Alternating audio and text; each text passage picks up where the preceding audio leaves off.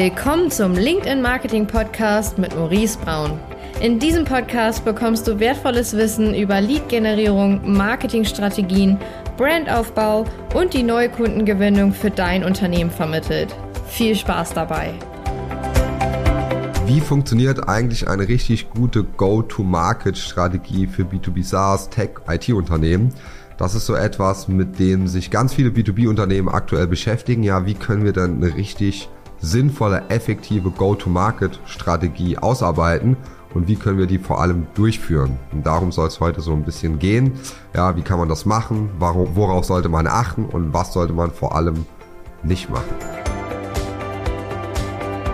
Go-to-Market-Strategie. Ja, was, was bedeutet das im Prinzip? Also eine Go-to-Market-Strategie ist ja immer eine Strategie beziehungsweise eine Maßnahme, wo man sich überlegt, okay, wie gehen wir jetzt mit unserem Produkt, mit unserer Dienstleistung auf den Markt um damit Aufmerksamkeit und neue Kunden zu gewinnen.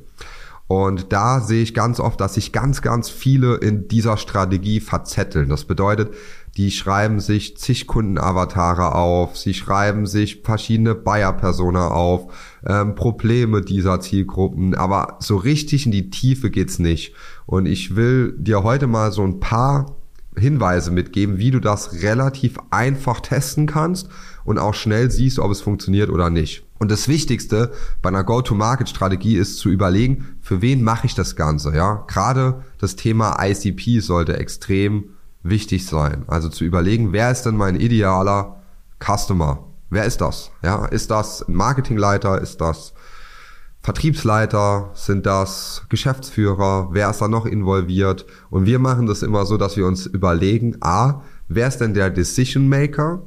Und B, wer ist der User, beziehungsweise der, der direkt davon betroffen ist. Ja, manche nennen das Champions und ähm, Decision Maker. Wir sagen oft dazu Decision Maker und User. Das heißt, wer ist täglich damit beschäftigt mit diesem Problem und wer trifft später die Entscheidung. Weil das sind zwei verschiedene Arten, wie man mit so einer Go-to-Market-Strategie dann umgehen muss. Und es gibt theoretisch noch eine dritte ähm, Variable und das ist die Organisation. Also welche Probleme oder ähm, Lösungen, welches Ergebnis kann die Organisation an sich gewinnen. Aber um es nicht zu kompliziert zu machen, bleiben wir erstmal bei diesen zwei Faktoren. Also wie kann ich jetzt den Decision Maker davon überzeugen, dass mein Produkt gut ist. Und zwar der Decision Maker ist ja oft nicht immer unbedingt direkt mit dem Problem selbst ähm, ist nicht mit dem Problem selbst gefaced. Also der hat das jetzt nicht direkt am Anfang, sondern kriegt das oft nur von seinen ähm, Mitarbeitern, Teamkollegen zu hören.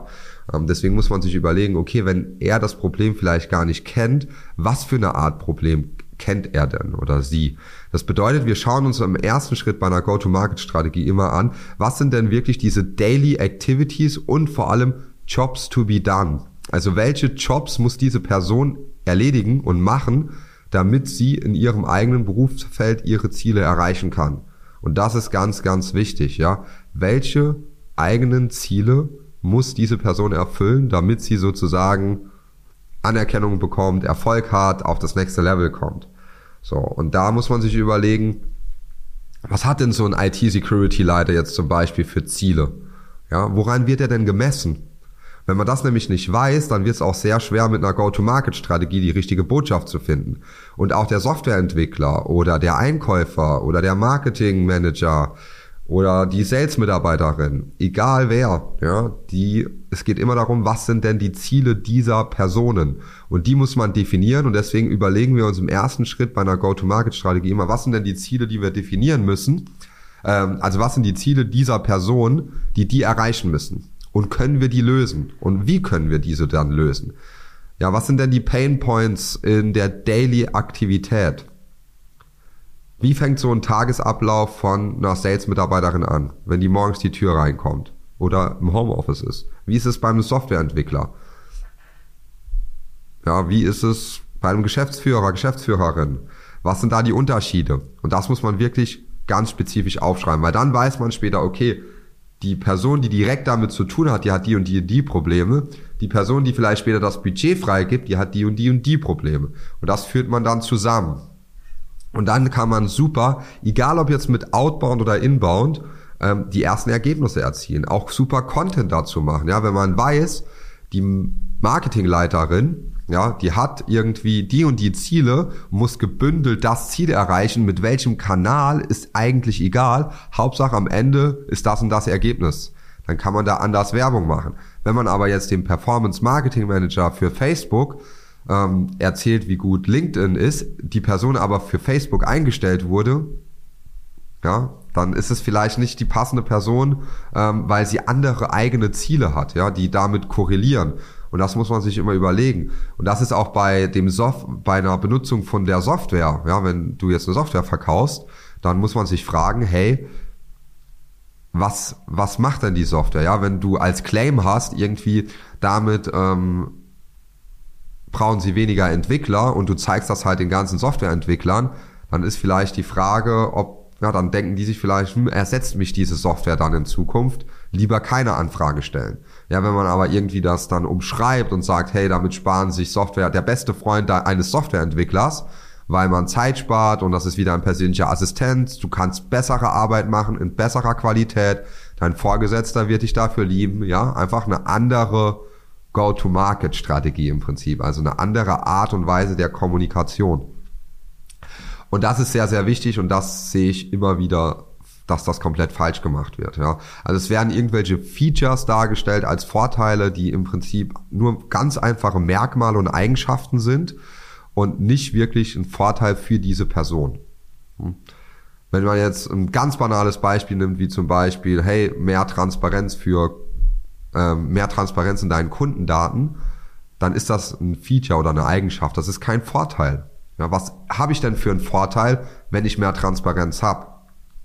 Was ist denn die Schlussfolgerung davon? Das muss man sich immer überlegen, weil dadurch kriegt man viel, viel bessere Botschaften raus. Also immer, wenn du glaubst, du hast das Problem gefunden, frag dich, oder du, du hast den Vorteil gefunden, frag dich, was das denn für einen weiteren Vorteil liefert. Also Beispiel, mehr Transparenz ähm, über die Kundendaten, was bringt mir das? ja, ich sehe, welche die wichtigsten Kunden sind und ich sehe, warum gewisse Kunden kündigen. Ah, okay, ich sehe, warum Kunden kündigen. Next, also wäre der Vorteil ja, wie du es vermeiden kannst, dass Kunden kündigen. Und das ist wieder ein Schmerz, der tiefer ist als Transparenz über Kundendaten. Aber fünf Gründe, warum du Kunden verlierst, oh, das will ich wissen. Ja? Also man geht sozusagen noch einen Schritt tiefer. Und das schauen wir uns immer an bei einer Go-to-Market-Strategie. Also was sind da die unterschiedlichen Pain Points von ähm, dem Decision Maker, Decision Makerin oder von dem User, der davon direkt betroffen ist. Und dann schauen wir uns das nochmal auf Organisationsebene an und gehen das wirklich Schritt für Schritt durch. Was sind die Pain Points? Was sind die Lösungen? Was kann man da ähm, als Lösung wirklich als Vorteil und Lösung definieren? Und wie ist dann später das Endergebnis? Ja? Ich werde auch noch eine Folge dazu machen zu Future Pacing nennt sich das. Das bedeutet, beschreib mal eine Situation, wie die für deinen Kunden aussehen könnte.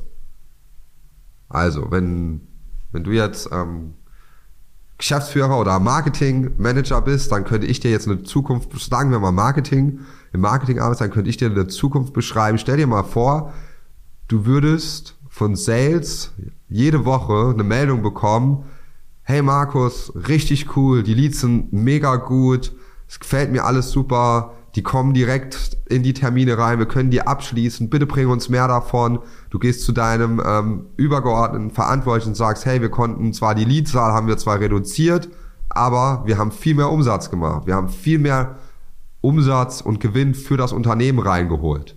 Und das wird ein Geschäftsführer, Geschäftsführerin immer interessieren oder den Vorstand, ja, oder als Marketingleiter ist das natürlich auch dein Job. Und deswegen ist es so wichtig, sich zu überlegen, welche Maßnahmen sind wirklich effektiv, welche Maßnahmen kann man effektiv messen. Und so kannst du auch eine Situation beschreiben, wenn du IT-Dienstleistungen, Softwareunternehmen hast oder eine andere B2B-Dienstleistung, ähm, kannst du sagen, hey, diese Software, das CRM, wenn du das nutzt zum Beispiel, dann hast du, du kommst morgens rein, sitzt dich als Sales-Mitarbeiter an deinen PC und weißt direkt, was sind die A-Leads, B-Leads und C-Leads. Weil du ein so gutes Scoring-Modell hast, dass du gar nicht mehr überlegen musst, welchen Lead du jetzt anrufst, welchen Kontakt. Du weißt automatisch durch das System, welcher Kontakt am ehesten abschließt. Und dadurch erhöhst du deine Provision, machst doppelt so viel Provision wie das Jahr zuvor. Ich denke, du verstehst so ein bisschen, worauf ich hinaus will. Also man beschreibt einen Zielzustand. Nicht nur ein Ziel, sondern wirklich diesen Wunschzustand beschreiben. Dieses stell dir mal vor. So könnte das sein. Und das sollte man in der Go-to-Market-Strategie unbedingt mit reinbringen. Das machen die wenigsten. Und ich sehe es an Kunden von uns immer, wenn wir das mit denen durchgehen, das auch challengen. Manche haben es schon gemacht, aber es wird so oft nicht richtig gemacht. Und es wird nicht richtig gemacht, nicht weil man keine Ahnung hat, sondern weil manchmal einfach der Blick von außen fehlt. Die Betriebsblindheit. Ja, man ist manchmal die ganze Zeit drin, sieht irgendwie die ganzen Probleme, aber trotzdem fehlt dann so der Blick von außen so ein kleiner Schlüsseleffekt und dann funktioniert auf einmal alles. Wir schauen auch manchmal in Kampagnen rein und ändern nur eine Kleinigkeit und auf einmal läuft alles. Auf einmal ist der Leadpreis um die Hälfte, die Qualität ist besser oder es kommen auf einmal mehr Demo-Anfragen, die Leute buchen sich Termine, geben an, sie haben was über LinkedIn gesehen, wir kombinieren das mit Google, ähm, retargeten die Person und es ist manchmal einfach so ein kleiner Impuls, der viel verändern kann. Und das ist auch der Grund, warum wir am Anfang immer auch sehr stark mit dem Kunden gemeinsam ins Sparring gehen, uns da wirklich die Sachen anschauen und auch Sachen challengen. Also wir schauen uns ganz spezifisch an, macht das wirklich Sinn? Und aus diesem Grund haben wir jetzt auch seit circa drei, vier Monaten auch nochmal so ein ganz konkretes ähm, Programm gelauncht, ja, wo wir wirklich so mit einigen Kunden jetzt auch dran arbeiten. Aktuell haben wir das auch ähm, nur für Bestandskunden angeboten, wo wir nochmal ganz spezifisch in die Beratung gehen und auch sagen, in einem, in einem Trainingsprogramm, wo wir wirklich das eigene Team dorthin führen, selbst solche Kampagnen zu entwickeln, selbst solche Demand-Gen, Revenue-Marketing, Maßnahmen durchzuführen. Ähm, natürlich mit unserer Hilfe gemeinsam, aber man macht es zusammen, sodass dann später das Asset auch das Team ist, das man selbst hat, das dann wirklich weiß, hey, das funktioniert, das können wir gemeinsam machen. Also man enabled sozusagen dein Team dazu, dass es selbst weiß, welche Maßnahmen den meisten Umsatz im Marketing bringen. Und das ist ein Skill, der wird, der ist schon super wertvoll und der wird auch noch viel, viel wertvoller. Gerade in dem Bereich B2B, weil da können es noch nicht viele. Im Softwarebereich vor allem, da sehe ich immer wieder, dass Sachen noch nicht richtig umgesetzt werden. Es wird noch viel zu viel Feature-Kommunikation gemacht viel zu viel klassisch MQLs, einfach nur E-Mail-Adressen, aber gar nicht so die ganzheitliche Strategie sich angeschaut. Und da kann man richtig viel rausholen.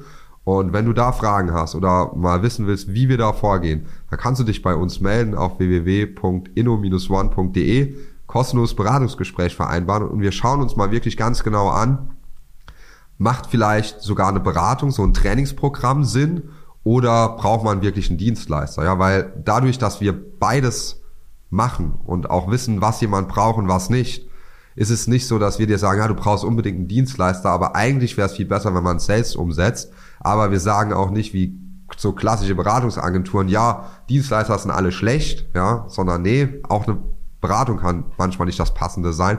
Man muss immer schauen, wo der Kunde, wo man gerade selbst steht und was gerade das Relevanteste ist. Und wenn du da Klarheit brauchst, melde dich bei uns und dann schauen wir uns das ganz genau an hast nichts zu verlieren. Das Einzige, was du zu verlieren hast, ist, dass du mehr weißt. Und das ist kein Verlust, sondern ein Gewinn. Also, melde dich bei uns, wenn du Fragen hast. Bis zum nächsten Mal. Dein Maurice.